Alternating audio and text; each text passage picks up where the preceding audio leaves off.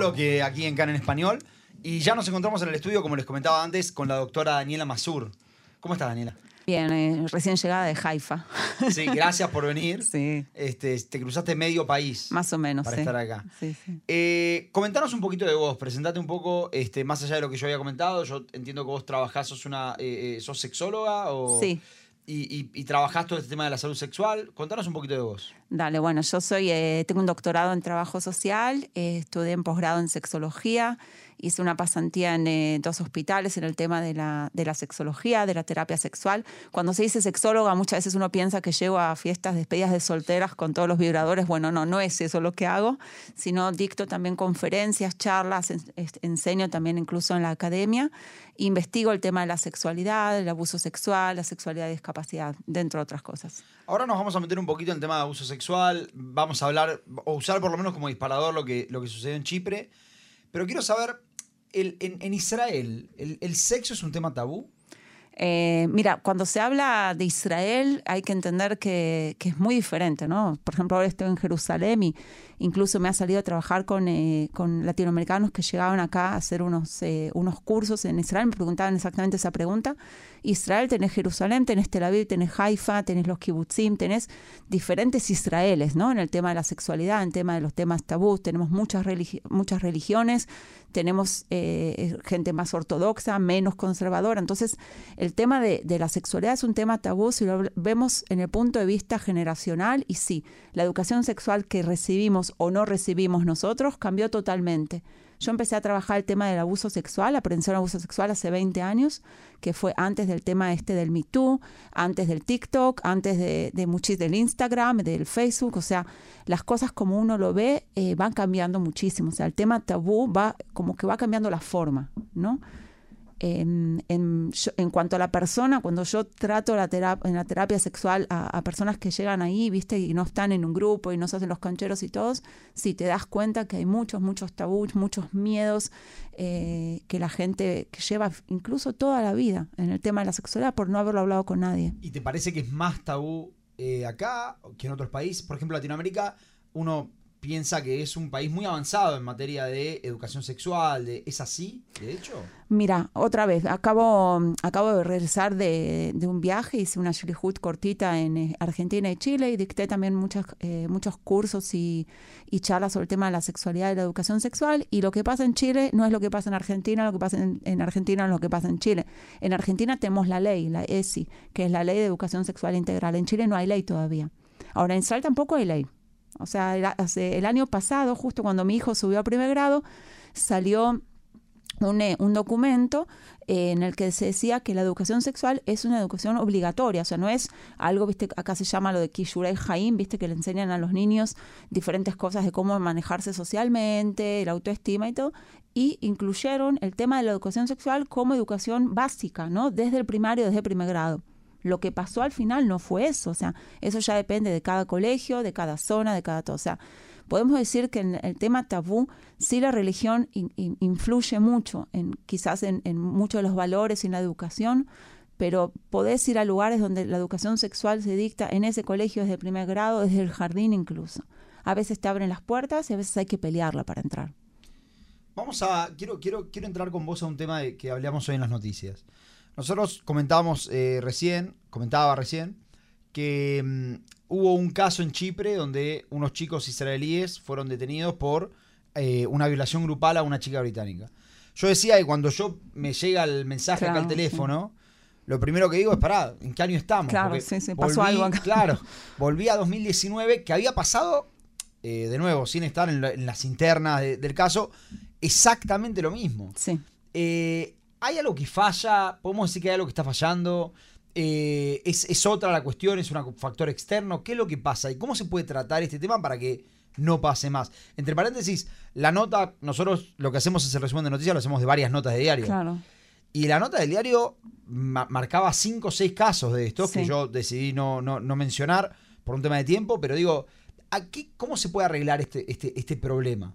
Claro, sí, bueno, me gusta mucho el enfoque que estás poniendo, porque no es preguntar qué educación le podemos dar a estas niñas, adolescentes, jóvenes, para que no sean abusadas, sino cuál es el problema social, ¿no? Que, que lleva este tipo de casos, la ignorancia, qué es lo que pasa en las familias, cómo se da la educación dentro de las casas o en los colegios y si se dicta la educación sexual y con toda la exposición tan temprana a, la pornografía, ¿no? Y todo eso, los, los, desafíos TikTok que muchas veces incluyen el tema de la violencia sexual.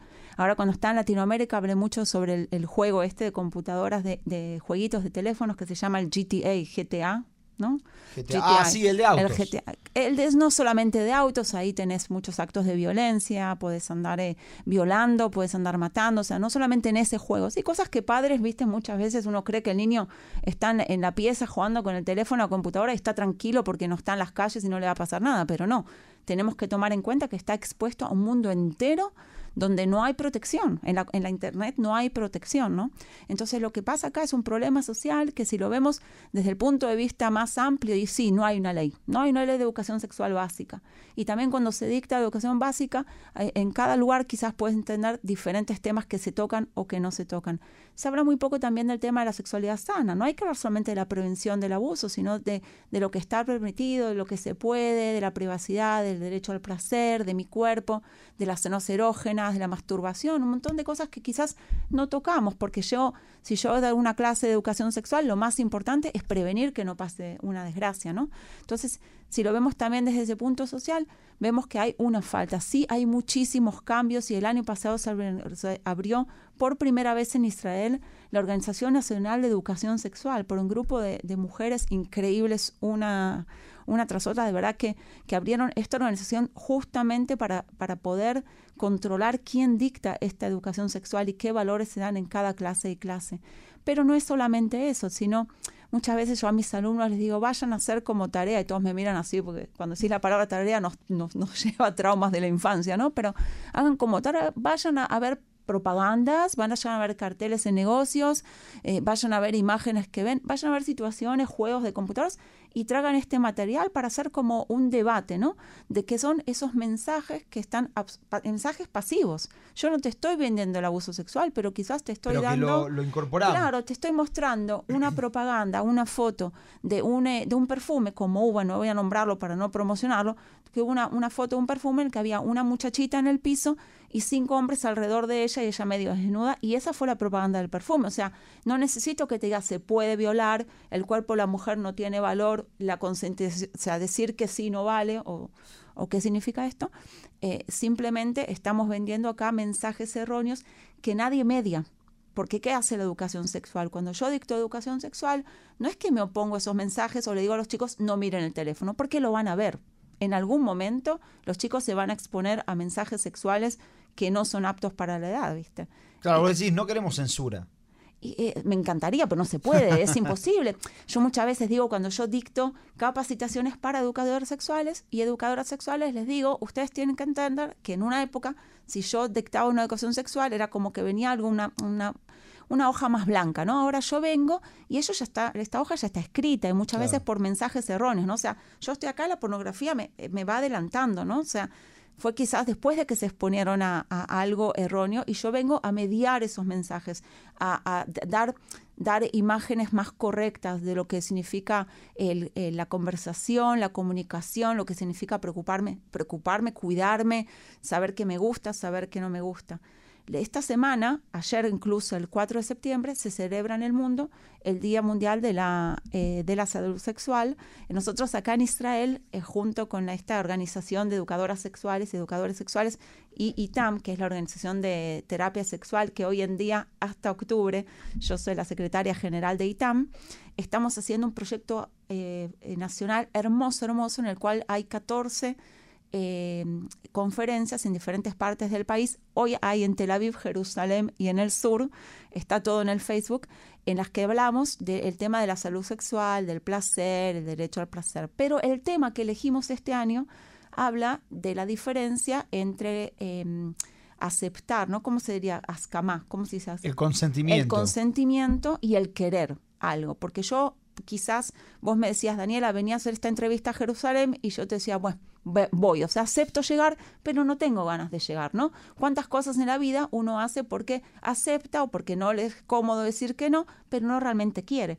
Y, Vos decís, no hay un consentimiento completo. Claro, exactamente. Entonces el idioma que usamos hoy como educadores y como terapeutas es el consentimiento incluso no completo, sino realmente decir quiero, ¿no? No solamente acepto, sino también quiero algo. Y en eso se van a basar estas, estas diferentes conferencias, porque muchas veces el abuso sexual está ahí porque una persona aceptó algo pero no quiso hacerlo, ¿entendés? Pero aceptó. Y la otra negó ver eso, negó la diferencia entre aceptar y querer. ¿no? Y tener ganas realmente de hacer algo, dijo, ah, dijo que sí. En una época se decía no. Si la persona dice que no, es un no. Si dice que sí, es un sí. Pero hoy decimos no. Cuando una persona dice que sí, no significa que sí. Muchas veces uno acepta algo por otras presiones o, por otras cuestiones. Y desde, desde la época del Me Too y del no es no, ¿vos ves que estos conceptos están un poquito más eh, eh, eh, incorporados en, la sociedad o no? Mira, yo creo que sí, ¿no? Hay como tenemos, ah, siempre que yo hablo del tema del abuso sexual es algo como muy negativo, la gente se dice, oh, ¿qué hacemos? No, no, no, hay cosas buenas que están pasando, hay más información, hay más organizaciones, los niños y las niñas saben que se puede recurrir a alguien, que se puede hablar del tema. Nosotros como padres tenemos más herramientas para manejarlo, ¿no? O sea, mis papás no sabían nada. Yo me acuerdo que incluso no sé a qué edad supe lo del repollo, ¿no? De que realmente los chicos no, de verdad, te juro. Y hay un chiste de Mafalda que habla del tema del repollo o la cigüeña y yo dije, bueno, capaz realmente todos nacimos de un repollo, ¿no? Que, o sea, hoy en día no, hoy en día nosotros como padres estamos más conscientes de esta realidad que no conocíamos, ¿no? Porque el tema de, la, de las redes sociales no es de nuestra época, mi época, quizás la claro. tuya. No, pero también la realidad te corre como libre, como libre porque si lo querés tapar no podés. O sea, TikTok está, exacto, este, la pornografía está al alcance de la mano. Eh, es muy fácil para la gente llegar a material que capaz que no es el mejor material. Entonces, eso como padres nos dice, ok, no puedes quedarte dormido, no puedes decir, mira, esto no le va a pasar hasta que mi hijo no me pregunte y yo no le explico, no, porque el chico va a saber también si no te pregunta, incluso chicos saben antes de preguntar, ¿no? Entonces, a lo que voy es que pasan cosas buenas también como padres y como educadores que tenemos más conciencia de la importancia de la educación sexual desde una edad muy, muy temprana, ¿no? Y adaptada, obviamente, a los niños y a las niñas, pero de una edad temprana, ¿no? Esperar crecer para saber, sino saber y crecer mejor, ¿no? Eso es lo que estamos tratando de manejar. Y te quiero hacer una pregunta 100% desde la ignorancia. Nosotros, vos me comentabas recién, este, bueno, tenemos el Día Internacional de la Salud Sexual. Sí. Y van a hablar del consentimiento. ¿No? Y, y, el, querer. Y el querer. razón, claro. Claro, yo digo, eh, hay, la, salud no debería ser encarada también desde la positiva, digo, porque me puedes decir, no fumes. Eh, pero también puede decir, este, come em, eh, vegetales.